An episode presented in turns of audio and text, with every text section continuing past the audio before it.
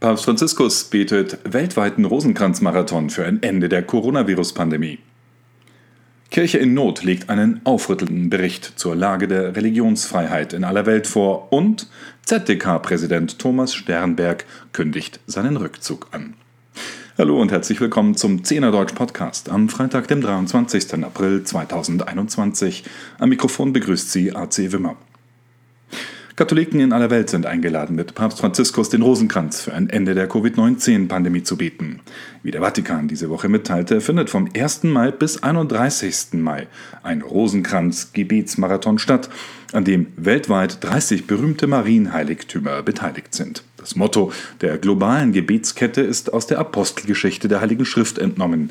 Die Gemeinde aber betete inständig für ihn zu Gott.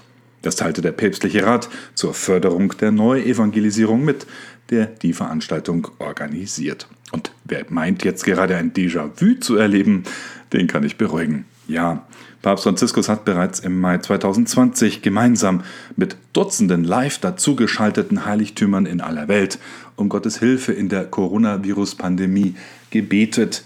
Er flehte mit dem Rosenkranz Maria an, in der Lourdes-Grotte des Vatikans der Welt zu helfen, in Solidarität, Festigkeit im Glauben und Beharrlichkeit in Dienst und Gebet zu wachsen. Diese Woche hat Papst Franziskus in einer Videobotschaft an die Teilnehmer des 27. Iberoamerikanischen Gipfels in Andorra über die Coronavirus-Pandemie gesprochen und über deren Auswirkungen. Covid-19 habe, Zitat, von jeder Nation und ihren Bürgern enorme Opfer gefordert. Die Krise habe die gesamte internationale Gemeinschaft dazu aufgerufen, sich zu vereinen, mit einem Geist der Verantwortung und der Geschwisterlichkeit, den vielen Herausforderungen sich zu stellen, die bereits im Gange sind und denen, die noch kommen werden, so Franziskus. Der Papst sagte auch, er habe für die Millionen Menschen gebetet, die an Covid-19 gestorben sind oder an der Krankheit leiden, ebenso wie für ihre Familien. Er betonte, wie wichtig es sei, die Impfung als ein universelles Allgemeingut zu betrachten. Der Pontifex wörtlich, in diesem Bereich sind Initiativen, die versuchen, neue Formen der Solidarität auf internationaler Ebene zu schaffen, besonders willkommen. Mit Mechanismen, die darauf abzielen, eine gerechte Verteilung von Impfstoffen zu garantieren, nicht basierend auf rein wirtschaftlichen Kriterien, sondern unter Berücksichtigung der Bedürfnisse aller, insbesondere der Schwächsten und der Bedürftigsten. Dabei geht der Vatikan mit gutem Beispiel voran. Am heutigen Georgi, dem Sankt Georgstag, sollen rund 600 Bedürftige ihre zweite Impfdosis erhalten, dank des Heiligen Stuhls, eine Geste zum Namenstag von Jorge Bergoglio, dem wir an dieser Stelle natürlich herzlich gratulieren, sowie allen, die Georgina, Jürgen, Georg oder Schorsch heißen. Alles Gute zum Namenstag. Der heilige Georg war bekanntlich nicht nur legendärer römischer Soldat und Drachentöter, sondern auch ein Märtyrer. Was ihn aktueller denn je macht, das zeigt nicht nur die jüngste Nachricht eines vom islamischen Staat auf dem Sinai in Ägypten nun ermordeten koptischen Christen.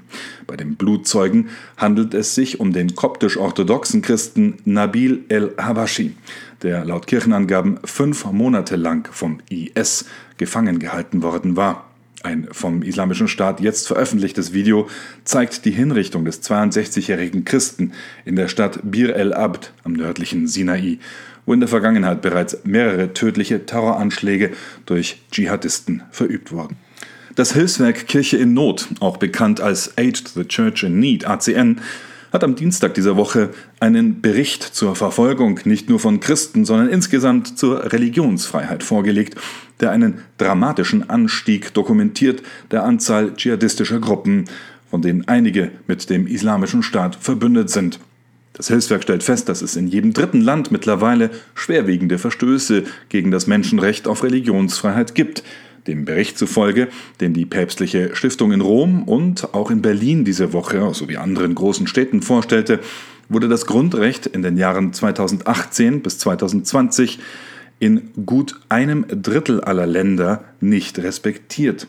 In Zahlen in 62 von insgesamt 196 Nationen. Religionsfreiheit weltweit erscheint in diesem Jahr bereits zum 15. Mal. Die päpstliche Stiftung legt den Bericht alle zwei Jahre vor. Insgesamt haben diesmal 30 Autoren, unabhängige Experten und Forschungsteams aus verschiedenen Kontinenten daran mitgewirkt. Dem Bericht zufolge sind Menschen in 26 Nationen direkter Verfolgung ausgesetzt und in 95 Prozent dieser Brennpunktländer hat sich die Situation binnen der letzten Jahre erheblich verschlechtert. Neun tauchen zum ersten Mal in der Kategorie Rot auf. Sieben davon sind in Afrika, Burkina Faso, Kamerun, der Tschad, die Komoren, die Demokratische Republik Kongo, Mali und Mosambik und zwei in Asien, nämlich Malaysia und Sri Lanka. Diese Statistiken spiegeln eines der wichtigsten Ergebnisse des Berichts wider.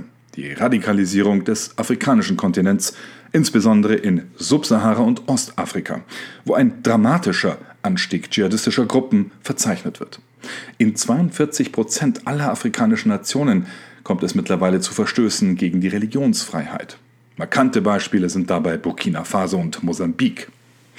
Diese Radikalisierung trifft jedoch nicht nur den afrikanischen Kontinent. Der Bericht Religionsfreiheit weltweit zeigt ein Anwachsen transnationaler islamistischer Netzwerke.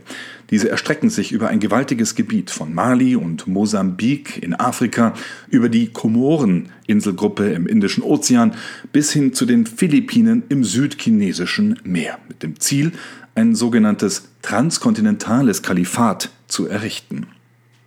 Weiterhin prangert der Bericht Religionsfreiheit die zunehmende sexuelle Gewalt an, die als Waffe gegen religiöse Minderheiten eingesetzt wird.